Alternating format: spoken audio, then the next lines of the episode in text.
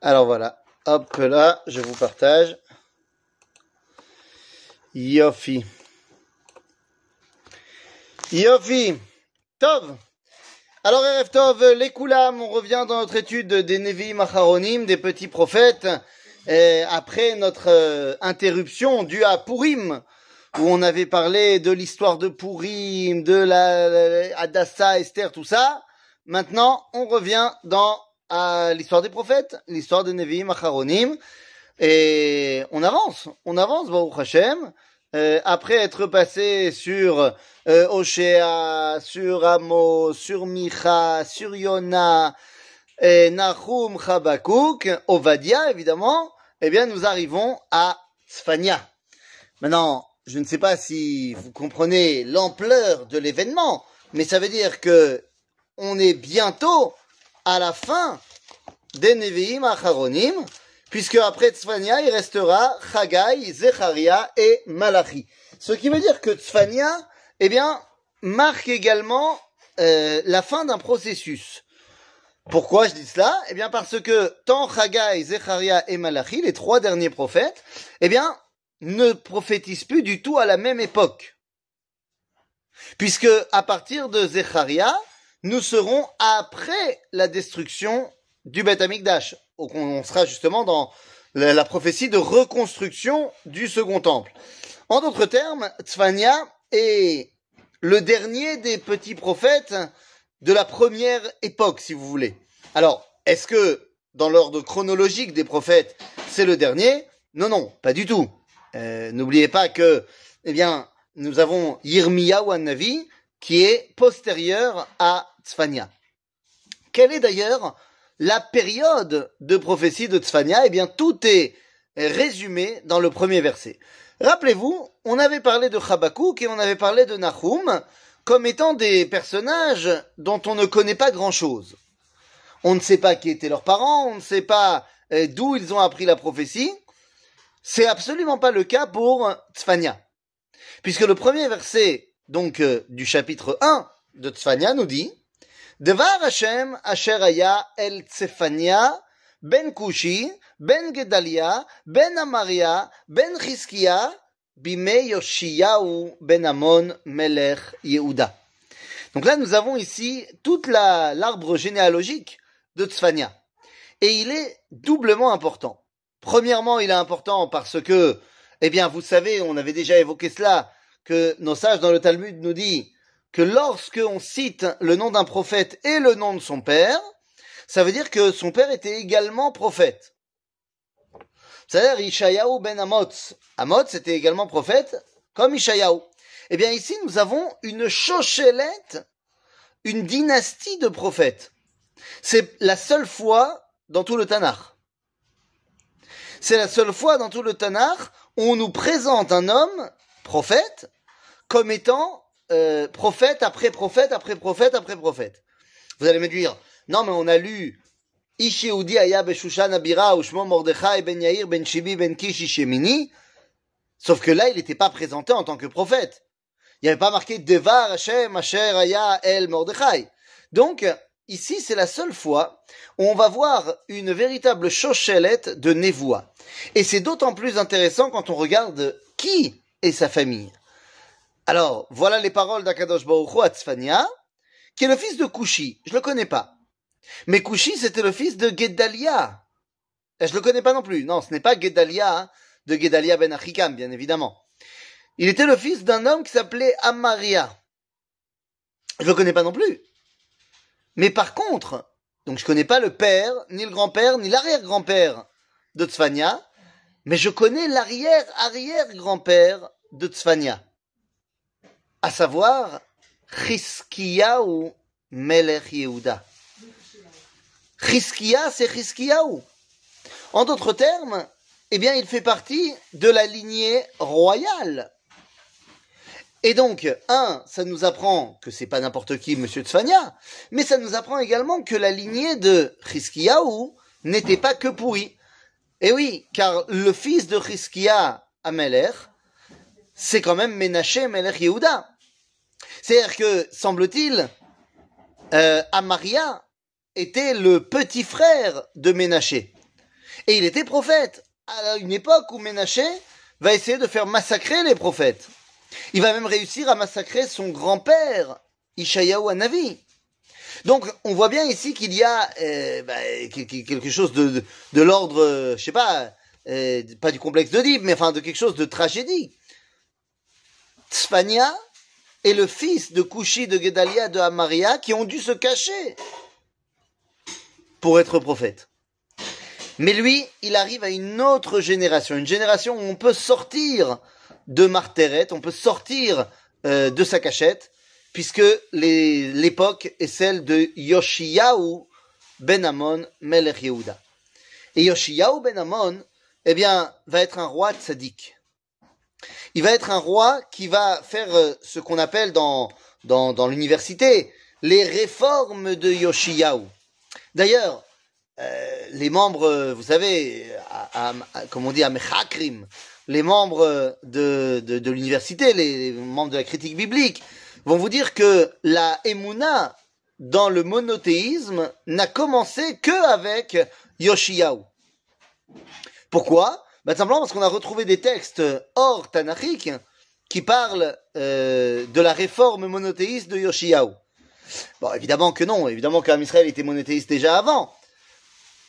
Mais Yoshiyahu va essayer de ramener à Vodat Hashem Be'am Israël. Yoshiyahu va être également un homme qui va réussir à reconquérir le Shomron. Si bien que, eh bien, on va agrandir le royaume d'Israël, le royaume de Yehuda, et on va intégrer une partie de Mamlechet Israël qui avait été détruite par Sancheriv 100 ans auparavant. C'est-à-dire, donc ça resitue plus ou moins l'époque. Yoshiyahu, c'est plus ou moins les années moins 610, comme ça. Moins 600, entre moins 610 et moins 630. C'est-à-dire, donc, on est une centaine d'années après Melech. D'accord? Donc voilà pour ce qui est du contexte de Tzfania. Et donc, une fois qu'on a dit cela, eh bien, Tzfania va commencer à parler. Quelle est la situation du Ham Israël à ce moment-là? On a dit, Yoshiaou va faire des réformes en faveur de la Torah. Mais il semble évident que le prophète Sfania parle avant ces, réformes. Puisque euh, le peuple juif qui nous est présenté ici est un peuple juif qui mérite de se faire taper sur les doigts. Nous sommes encore dans les derniers vestiges de la royauté de Amon. Amon n'était pas sadique. D'accord? Donc on vient de rentrer sous le règne de Yoshiyahu. Semble-t-il que la réforme toranique n'a pas encore eu lieu. Alors maintenant, allons-y. Asof Asef Kol Meal Pene Adama Neum Hashem. Je vais tout balayer hein, sur mon passage, dit Ribono Shelolam. Asof Asef Kol, ça veut dire, il est temps de faire un grand ménage. Un grand ménage. Et voilà ce qui est l'enjeu de Tzfania Anavi. De nettoyer avant qu'il ne soit de nouveau trop tard. Nous sommes après la destruction du royaume d'Israël. Il est impensable qu'on revienne à cette dimension-là également pour Mamlechet Yehuda. N'oublions pas que Yoshiaou Ben Amon c'est un, on va dire, une, une bouffée d'oxygène entre Ménaché et Tzitkiyahu. C'est-à-dire quand on y réfléchit un petit peu de près, eh bien, après Chizkiyahu qui était tzaddik et qui a vu le miracle face à Sancheriv, face à Ashur, eh bien, Mamlechet Yehuda chute complètement. Sursaut avec Yoshiyahu et de nouveau euh, dégringolade jusqu'à la destruction avec les Babyloniens. Donc, c'est vraiment pas quelque chose qui est du domaine du, de, l'incompréhensible. Tzfania Navi nous dit, regardez, vous êtes en train de repartir en cacahuète, ça fait trois générations depuis Chizkiyahu, et regardez ce qui est arrivé à Mamlechet Israël quand ils ont fait la même chose. Asof et Asef kol me'al pene adama neum Hashem. Asef adam u Asef of Ashamaim, ודגי הים, והמכשלות את הרשעים, והכרעתי את האדם מעל פני האדמה, נאום השם. מה זה je vais tout balayer, les hommes, les animaux, je vais faire un grand reset, on a dit. Mais Mazé à Marchelot. À Marchelot, alors ici il traduit mal, il traduit les occasions de chute avec les impies, ça ne veut rien dire. Qu'est-ce que ça veut dire que Dieu il va balayer les occasions de chute avec les impies? Zelonachon. Mazé Marchelot. Marchelot, ce sont les symboles de royauté. Comme on peut avoir un sceptre, comme on peut avoir un bâton, comme on peut avoir une couronne, comme... ça s'appelle en hébreu du Tanakh, Marchela. Marchela, c'est les symboles de la royauté. Pourquoi ça s'appelle Marchela Parce que ces symboles de royauté peuvent faire tomber le roi. C'est-à-dire, à force de se, de se mettre en avant, de montrer euh, je suis le meilleur, je suis le roi, tout ça, bah, tu peux tomber. Donc ça s'appelle Marchela. Mais en vérité, ça fait référence au symbole de la royauté. Donc en fait, ici, Tzfania nous dit que le grand balayage, parce que peut-être que c'est Pessar pour lui aussi, et qu'il est temps de nettoyer, eh bien, c'est un grand nettoyage, y compris de la royauté.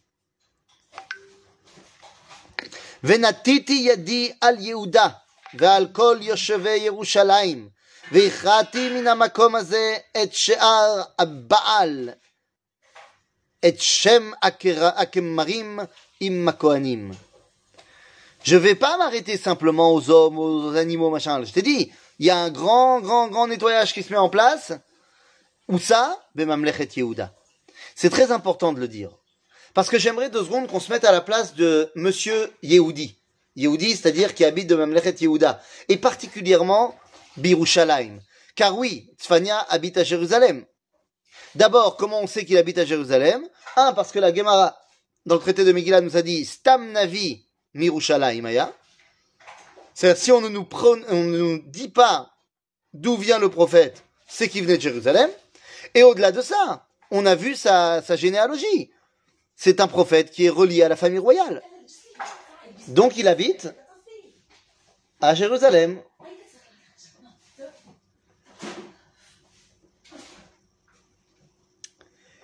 Oui, oui, oui, oui. L'autre Oui, parce que vous voyez dans mon salon, il y a ma fille qui range le mishloach des courses mais qui le range mal. Après, il y a mon autre fille qui est censée finir son repas, mais elle le finit pas. Et donc, il y a ma femme qui les dispute.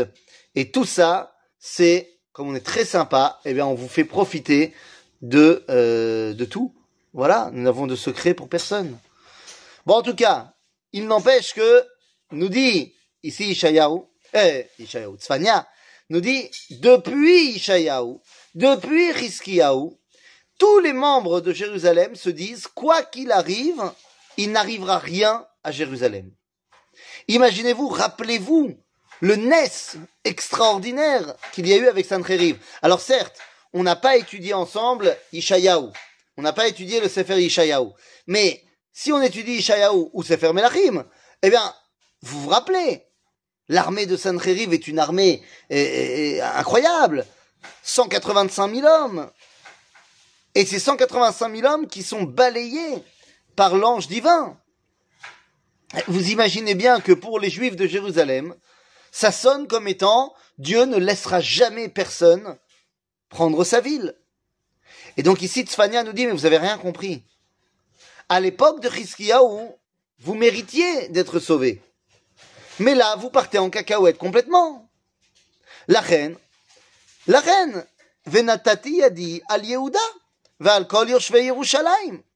Ne croyez pas que vous serez euh, euh, protégé simplement parce que vous avez euh, une Teudat Zeut à Jérusalem. Non. Et là, on nous dit quoi? Veichrati minamakom azem, Yerushalayim donc. Je ferai disparaître de Jérusalem et Baal et Shem Kemarim im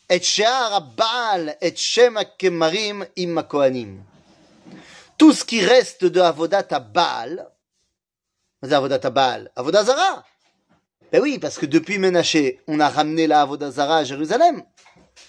Et donc, je ferai disparaître tout ce qui reste du Baal, et également le nom des Kmarim, et des Kohanim. Alors qu'est-ce que c'est Koimer et qu'est-ce que c'est Kohen?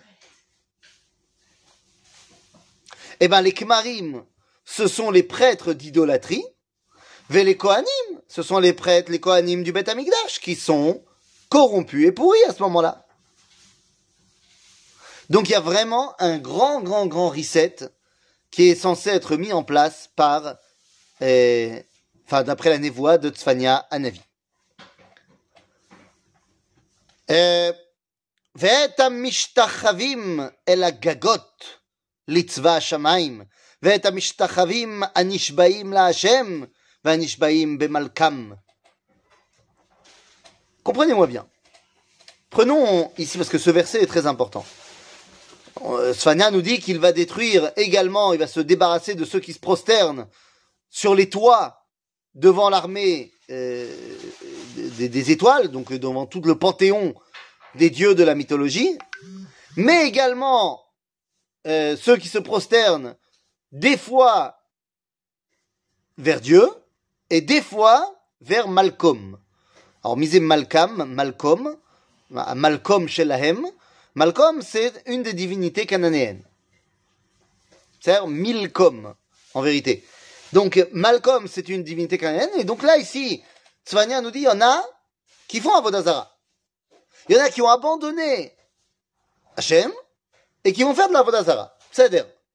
Mais il y en a, et c'est la majorité à Jérusalem, qui vont le matin au Beth Amikdash faire Korban Atamid, et être présents, et donc être Oved Hachem, et l'après-midi, ils vont aller faire Avodat Malcolm ou Avodat Moler. C'était le pain quotidien, faut lire un petit peu Yirmiyahu Navi. C'était le pain quotidien de cette époque-là. Et là, il faut se poser la question. Qu'est-ce que ça veut dire que tu vas au Beth Amikdash le matin, la Avodat Hashem Yudkevavke, et l'après-midi, tu vas faire de la Avodazara. Comment est-ce que comment est-ce que tu expliques ça? Eh bien, les amis, malheureusement, euh, malheureusement, je dis malheureusement parce que euh, on, est beaucoup plus au courant aujourd'hui qu'on ne l'était avant, mais j'imagine qu'avant c'était comme ça aussi.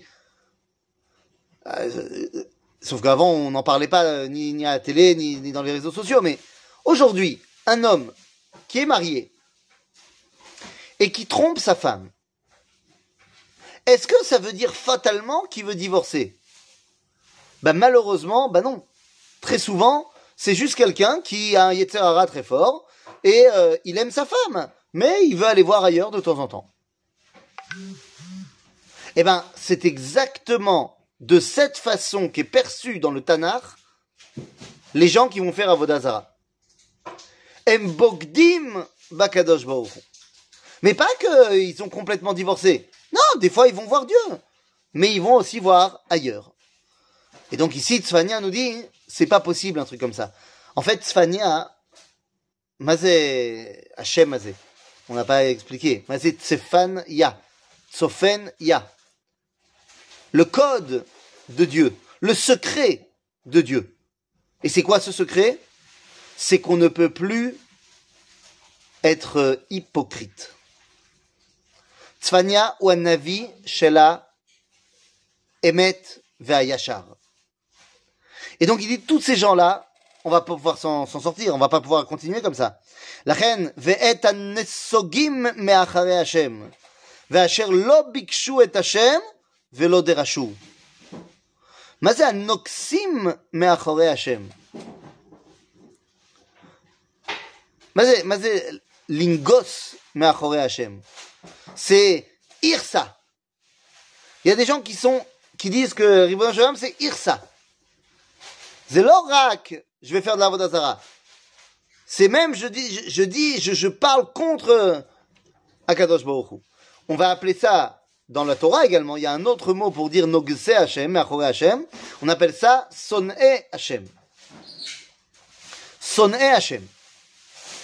Alors, je vous rassure, aujourd'hui, Son'e Hashem. Vous allez me dire, quoi? Shekvar Pasak, à Chazonish, que notre génération, tout le monde peut être considéré comme Tinok Shenishba Ben Agoyim. C'est-à-dire que, et c'est son explication, il dit, Biglal Sheakfira Ruach Kfira Takifa, alors Kulam Tinokot Shenishbu Benagoim. Qu'est-ce que ça veut dire Ruach Kfira Takifa? C'est-à-dire qu'à l'époque, il y a 200 ans, 300 ans, la norme c'était qu'un juif il fait Shabbat. Et le juif qui fait pas Shabbat, ben, il devait se justifier. À l'époque du Chazonish et jusqu'à aujourd'hui, la norme c'est qu'un juif il fait pas Shabbat. Et ça vous montre à quel point Ruach HaKfira, elle est puissante. Et donc, eh bien, on a véritablement des gens qui sont mamash, mamash aval, rechokim, euh, ils sont mamash, mamash, rechokim, mais on peut pas vraiment les considérer comme étant, enfin, on peut pas du tout les considérer comme étant sonné Hachem ou noxe me'achare et on peut pas vraiment leur en tenir rigueur. Pourquoi? Eh bien, tout simplement parce que euh, ils sont dans une telle ambiance, ils grandissent dans un tel milieu, que comment tu veux qu'ils se retournent vers Akadosh Baruch Hu Mais à l'époque de Yoshiyahu, c'est pas du tout le cas. À l'époque de Tzfania, c'est pas le cas. Et donc on te dit, וגם את הנוגסים מאחורי השם, ואשר לא ביקשו את השם ולא דרשו. הס מפני השם אלוהים. כי קרוב יום השם, כי הכין השם זבח, Igdish Kerouav. Has, ça veut dire taisez-vous. Has. Sh. Sheket. Peut-être d'ailleurs que le mot sh vient de has. J'en sais rien. Mais peut-être, ça ressemble. Quand tu dis has, ou alors quand tu dis sh. Bon, peut-être que c'est quelque chose. Peut-être qu'on tient un truc, euh, peut-être qu'on tient un ridouche extraordinaire. En tout cas, has, taisez-vous. Taisez-vous devant Dieu. Car faites très attention. Yom Hashem arrive. Aha. Et Yom Hashem a déjà mis en place ses kerouav, ses invités. Mais Yom Hashem. Yom Hashem, c'est pas très clair ce que c'est. Aval, de leur époque, c'était clair. C'est-à-dire que tu vois que tous les Nevi'im, à tous j'exagère, mais beaucoup de Nevi'im, utilisent cette terminologie de Yom Hashem. Et dans le livre de Malachi, c'est clair, c'est euh, euh, Ina Anochi Lachem et Bo Yom Hashem, Agadol Ve'anora. C'est-à-dire que c'est quelque chose de terrifiant, Yom Hashem. On va appeler ça le jour du jugement, on va appeler ça, euh, chez les chrétiens, ils appelleront ça euh, comment s'appelle euh, euh, Armageddon. C'est-à-dire le jour du jugement. Yom Hashem. Shavzemanien, parce que si je devais demander Stam à des juifs, c'est quoi dans la semaine Yom Hashem? On va me dire c'est Shabbat. Aval Shabbat, c'est Kef. C'est Midat HaChesed, Midat HaRachamim. C'est-à-dire que le, la caractéristique du divin à Shabbat, ça aurait, vous m'auriez pas dit comme ça Stam Kacha, Midat Adin. Alors que, à cette époque-là, à cette époque-là, il y a à Babylone, qui est euh, la superpuissance qui est en train de monter, mais c'était également le, gars, le cas à Ashur, il y a ce qu'on appelle Yom Ashupatu. Le jour du Shupatu. Oui, messieurs, dames. Le Shupatu. D'ailleurs, le Shupatu existait déjà depuis l'époque d'Avraham Avinu. Donc c'est pas que ça a été inventé maintenant. Vemaze Ashupatu, c'est un jour une fois tous les sept jours, où on s'arrête, on va pas travailler. Mais pourquoi? Pas parce que c'est Tov, c'est Yom Ra. C'est le jour où les dieux sont terriblement énervés et jugent les hommes. Cest Donc on voit qu'il y a cette dimension de Yom caché, Bishvil Yom Hashem. Nous, on a transformé ça en Shabbat qui est Yom Tov. Aval yesh behemet Yom Hashem, à un moment donné où Akadosh Baruch Hu devra juger euh, le monde entier. Vadaï Vaya beyom zevach Hashem. Opa. Il y a deux secondes, ça s'appelait Yom Hashem. Et là, on va dire Yom Zevach Hashem. Zevach, ça veut dire qu'il y a eu des sacrifices. Donc il y aura beaucoup de morts. Il va voy. Oh, il va voy. Je précise que cette névoie qui est une névoie négative, eh bien comme toutes les névoies négatives, n'est absolument pas obligée de se réaliser. On peut faire tchouva. בסדר? והיה ביום זבח השם, ופקדתי על השרים ועל בני המלך, en gros, tous ceux qui représentent l'autorité et qui ont décidé de devenir des goïms dans leur façon d'être, eh bien vous allez voir ce qui va se passer. Mazé malbouche nochrim. Qu'est-ce qui est malbouche nochri? Mazé. Assour leitlabesh kechukot agoïm. On n'a pas le droit de s'habiller comme les habits des. Eh, maintenant la question c'est alors euh, qu'est-ce qu'on fait? C'est quoi les habits qui sont interdits alors? Toute la mode qu'on trouve dans nos magasins, elle vient des. Alors comment on fait? Eh, Pour dire que tu n'as pas le droit de t'habiller de telle ou telle façon parce que c'est la façon goy, faut d'abord que tu saches quelle était la façon juive. Il y a une famille euh, yéménite qui prétend qu'elle tisse des vêtements tels qu'on les tissait au Beth Amikdash. Et c'était la façon de tisser des juifs. Le Machon Amikdash, ils ont appris, et les habits des Kohanim du Machon Amikdash sont faits de cette façon-là. Mais c'est. On ne sait pas ce que c'est, les habits juifs, par excellence de l'époque. Est-ce que un jean, Zemalbouch Nochri, ou Zemalbouch Yehudi? Là. Quand on sait que le jean, c'est l'invention de Monsieur Lévy, hein, les Levi's, Ken, Monsieur Lévy Strauss, des jeans, pas euh, l'anthropologue, pas Claude, l'autre. Alors, est-ce que un jean qui a été fait par un juif, c'est Malbouche Nochri ou c'est Malbouche Yehudi Eh. Ici, le Navi nous dit clairement, il y a des gens qui s'habillent comme des goïms. Alors, je, je m'arrête pas sur c'est quoi le levouche. Mais aujourd'hui, qu'est-ce que ça veut dire pour nous? Ça veut dire que dans notre, dans notre façon de nous habiller et dans notre façon de nous comporter, il n'y a plus rien de juif. Aujourd'hui, tu mets une kippa, ça suffit, comme Malbouche Yehudi.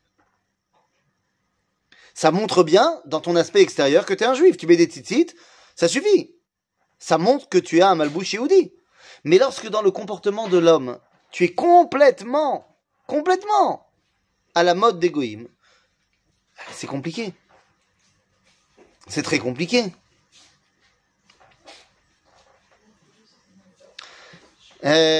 ופקדתי על כל הדולג על המפתן ביום ההוא, Mazé, je, je frapperai aussi celui qui est doleg à la miftan. Mazé doleg à la miftan. Celui qui rentre dans les temples d'idolâtrie, c'est ce qui traduit ici. Mais en fait, c'est pas ça. Doleg à la miftan, c'était un minag de Ovde Avodazara de l'époque. Chaque euh, maison avait son, sa porte d'entrée, sa porte d'entrée, il y a ce qu'on appelle le miftan. Maintenant, il y avait un minag chez les Ovde Avodazara de tuer un enfant Korban Adam, c'était classique, et de l'enterrer sous cette pierre-là de l'entrée de la maison. Et toi, tu avais pas le droit de marcher dessus. Tu devais être doleg à la miftan, et c'était censé amener, l'esprit de cet enfant devait amener la bracha à cette maison. Oui, oui, oui, oui c'était une autre époque. Certes, effectivement. Mais vous comprenez ce que c'était? Donc ici, on nous dit, tous ceux qui sont pas seulement à la mode des mais qui vont également utiliser leurs us et coutumes. Ça veut dire והיה ביום ההוא נאום השם, כל צעקה משער הדגים, ויללה מן המשנה, ושבר גדול מהגבעות. מה זה כל זה? מה זה שער המים, שער הדגים, שער המשנה והגבעות? On va faire à l'envers. Agvaot, c'est toutes les vallées qui entourent Jérusalem. Bah oui, parce que la ville, elle s'est étendue à l'époque de Yoshiaou Melech Yehuda. Donc elle s'est étendue également aux vallées. Donc euh, les vallées qui sont tout autour de la Hiratika actuelle. Mais il y a également à Mishneh. Mazé à Mishneh, c'est la deuxième porte la plus importante de l'entrée de la ville. C'est la porte en général arrière de la ville. Mais il y a également Shahar Adagim. Mazé Shahar Adagim. Il n'y a pas de Dagim à Jérusalem. Il y a un seul truc qui manque à Jérusalem, c'est la mer. Il n'y a pas de Dagim à Jérusalem. Donc, Mazé Shahar Adagim, c'est le canyon. En fait, c'est Shahar Aïr. C'est là où tout se passe. Et c'est là qu'on va vendre les poissons qui ont été séchés au préalable, évidemment, euh, parce que tu vas pas amener des poissons depuis la mer jusqu'à Jérusalem, ça va tourner.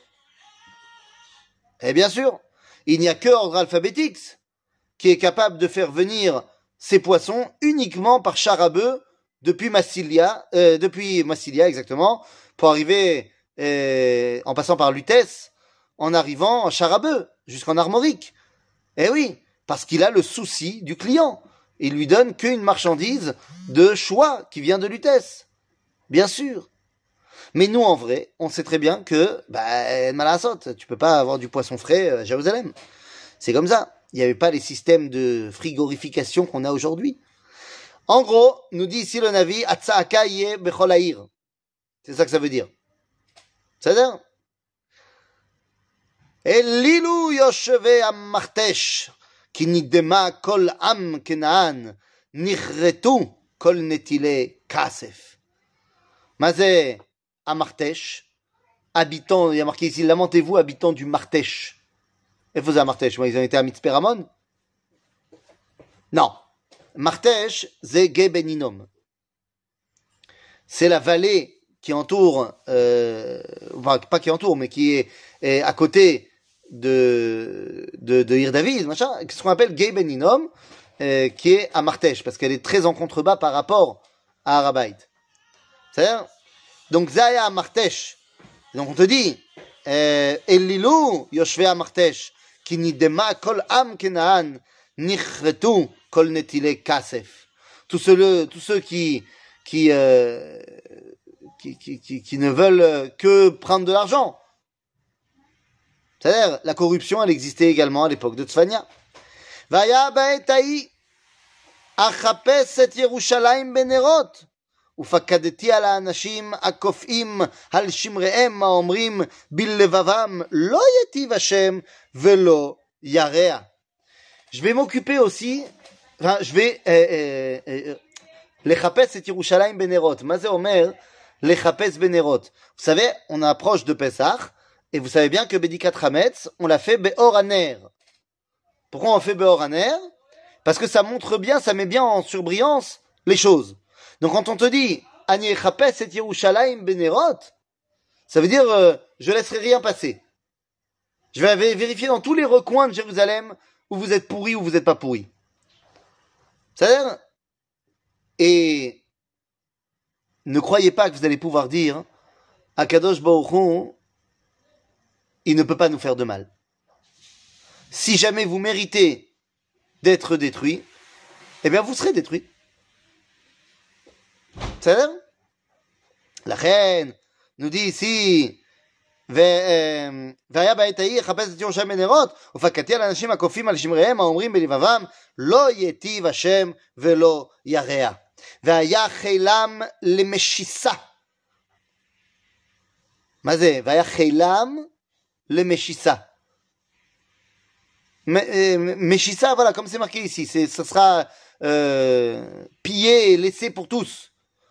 Et donc, Khaylam, leur richesse qu'ils ont réussi à engranger, eh bien, ça sera complètement euh, à la portée de tous.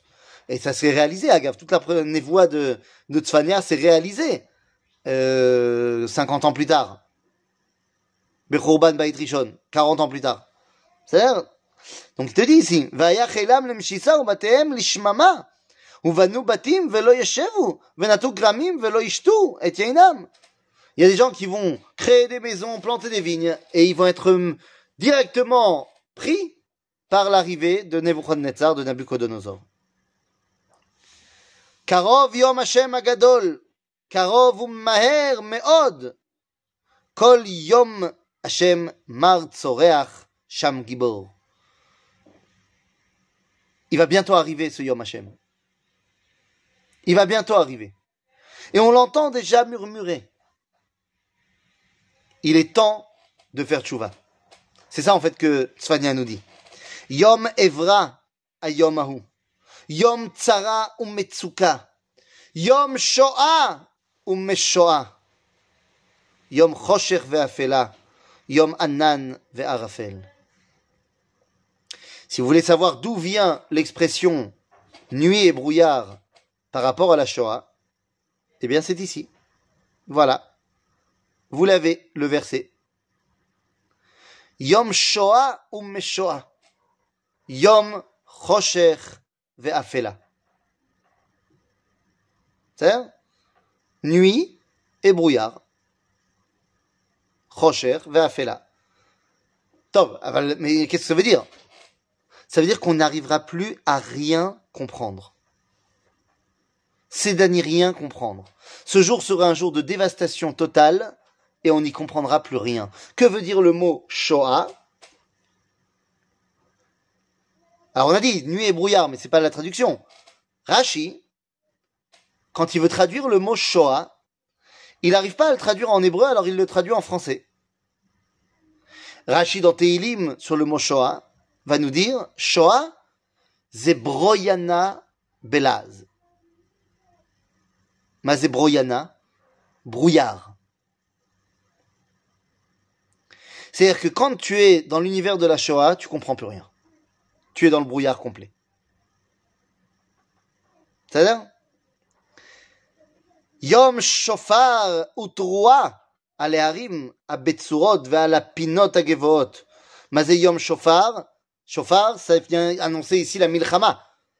C'est-à-dire qu'il va y avoir un conquérant qui va tout détruire. En l'occurrence, nous on sait, Nabucodonosor. והצרותי לאדם והלכו כעברים כי להשם חטאו. Eh oui, qu'est-ce que vous voulez que je vous dise Je vais attaquer les hommes qui ont, qui ont fauté. Ils marcheront comme des aveugles. C'est-à-dire qu'ils n'auront plus de repères, de rien du tout. ודמם ושופך דמם כעפר ולחומם כגללים. C'est pas un théour magnifique. Le sang coulera dans les rues de Jérusalem. Velo, gam kaspam, gam ze'avam, lo yuchal la'atzilam beyom evrat Hashem.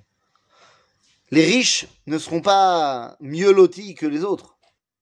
Ou be'esh kinato te'achel kol ha'aretz, ki kalla ach niv'ala ya'aseh et kol yoshvei ha'aretz. L'argent ne changera rien. Ceux qui devront être détruits par le feu seront détruits par le feu.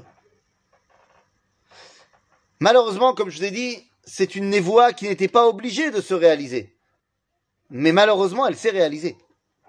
Elle s'est réalisée, j'ai dit quelques 40 ans plus tard, Bechurban Bait Rishon. Où il y a eu effectivement une destruction totale de la ville, des gens, le départ en exil, la faillite du peuple juif à ce moment-là. Tzfania, lui, vit 50 ans, je dis 40 ans avant. Donc il essaye de prévenir avant qu'il ne soit trop tard. Malheureusement, nous, on sait, qui avons vécu après, que ça n'a pas, ça n'a pas marché. Alors la question est, pourquoi est-ce qu'on nous l'a marqué ici?